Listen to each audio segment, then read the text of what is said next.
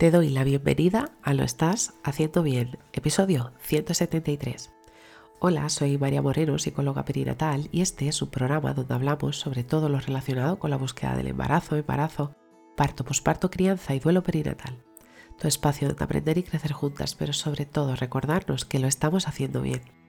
Como ya sabes, en mariamorenoperinatal.com estoy a tu disposición para trabajar juntas las herramientas que necesites, desde tu búsqueda del embarazo hasta la crianza Además, si has sufrido una pérdida, no estás sola. Estoy aquí para ayudarte a avanzar desde ese sufrimiento hacia el agradecido recuerdo. Hoy es miércoles 7 de diciembre de 2022 y vamos a hablar sobre los derechos en el parto. Antes de empezar, me gustaría volver a pedir perdón porque un día más estoy bastante tomada con la voz y espero que se pueda entender.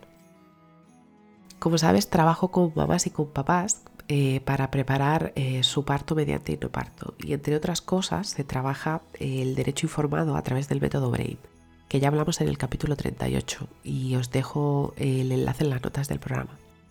Existe una serie de derechos muy importantes y es que debemos de conocer cara a que se vaya a desarrollar nuestro parto.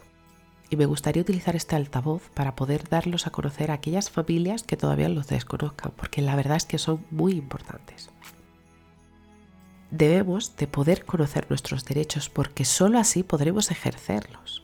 El parto, la realidad es que puede vivirse de una situación con muchísima vulnerabilidad, tanto física como mental e incluso psicológica, y podemos llegar a tener dificultades para poder expresar cómo nos sentimos, qué queremos, cuáles son nuestras necesidades o cuáles son eh, las cosas que queremos en el momento que las queremos. El primer derecho, que debería de ser universal, es el derecho a la información tenemos derecho a conocer qué procedimiento será el que vamos a someternos debido al criterio médico.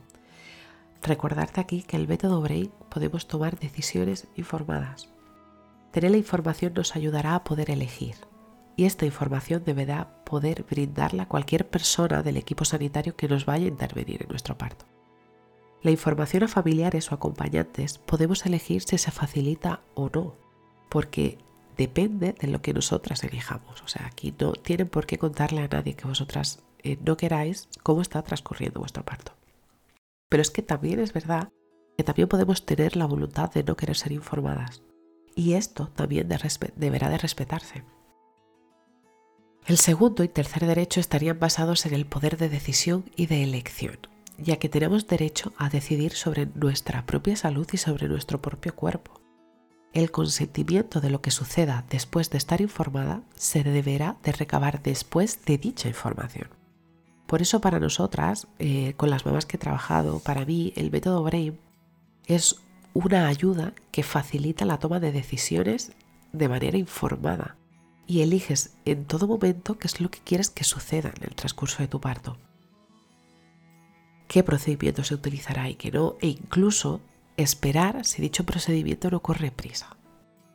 Podemos decidir cómo queremos que transcurra nuestro parto e incluso decidir la postura de cómo van a hacer nuestro o de nuestra bebé dependiendo de nuestra elección previa.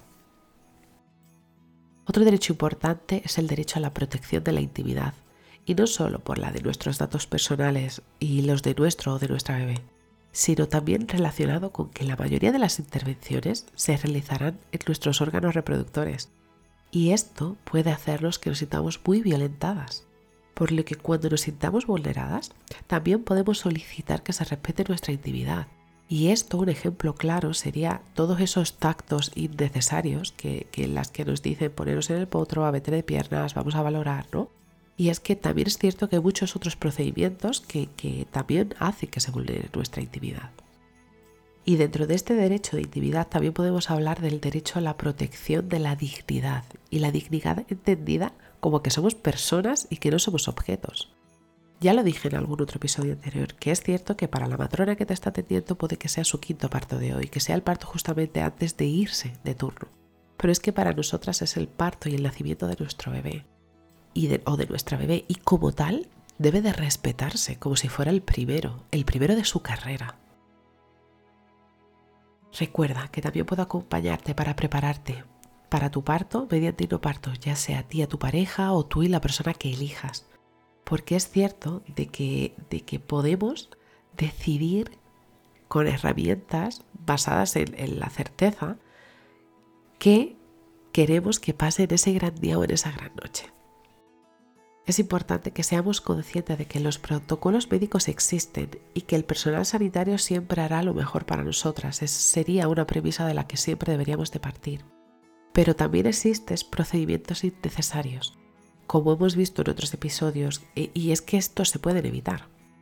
Tener la información, el poder de decisión, elegir lo que necesitemos, poder proteger nuestra intimidad y proteger nuestra dignidad, también podemos hacerlo nosotras. No solo tiene que estar desde afuera dado.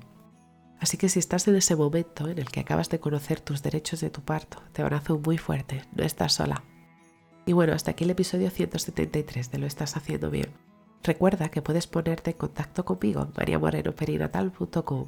Gracias por estar ahí, por estar al otro lado. Nos escuchamos mañana jueves con temáticas relacionadas con el posparto y crianza.